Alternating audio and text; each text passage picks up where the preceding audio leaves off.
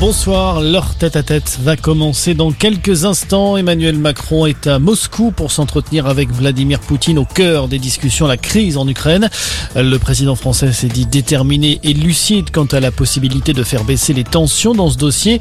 De son côté, le Kremlin ne s'attend pas à des avancées décisives à l'issue de cette discussion qui se terminera par une conférence de presse commune. Emmanuel Macron se rendra ensuite demain à Kiev pour rencontrer le président ukrainien. Émotion et recueillement au Maroc, les obsèques du petit Ryan se sont déroulées aujourd'hui dans son village d'Igran, au nord du pays. Le garçon de 5 ans est décédé, on rappelle, ce week-end après être tombé accidentellement dans un puits à plus de 30 mètres de profondeur. Une opération de secours hors norme avait été menée pour le sauver, mais hélas trop tard. Ce drame avait soulevé une forte vague d'émotions dans le monde entier. En France, la confrontation devant les assises de Grenoble, Nordal Lelandais est face aux parents de la petite Maïlis. L'ancien maître chien de 38 ans a déjà reconnu avoir tué la fillette, mais de façon involontaire.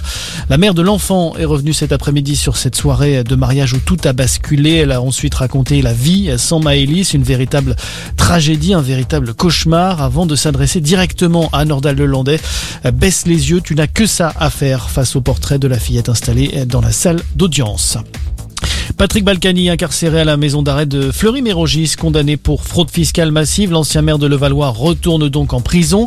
Après la révocation la semaine dernière de son bracelet électronique, de multiples infractions ont été constatées par la justice. Quant à son épouse, Isabelle, elle reste pour le moment hospitalisée, a indiqué la procureure d'Evreux. Et puis, trois médailles désormais au compteur de la France au JO d'hiver de Pékin. Anaïs Chevalier-Boucher a décroché l'argent aujourd'hui en biathlon sur le 15 km individuel. Et puis de l'argent également pour Johan Claret, deuxième de la descente. Voilà pour l'essentiel de l'actualité. On reste ensemble pour un prochain point d'information.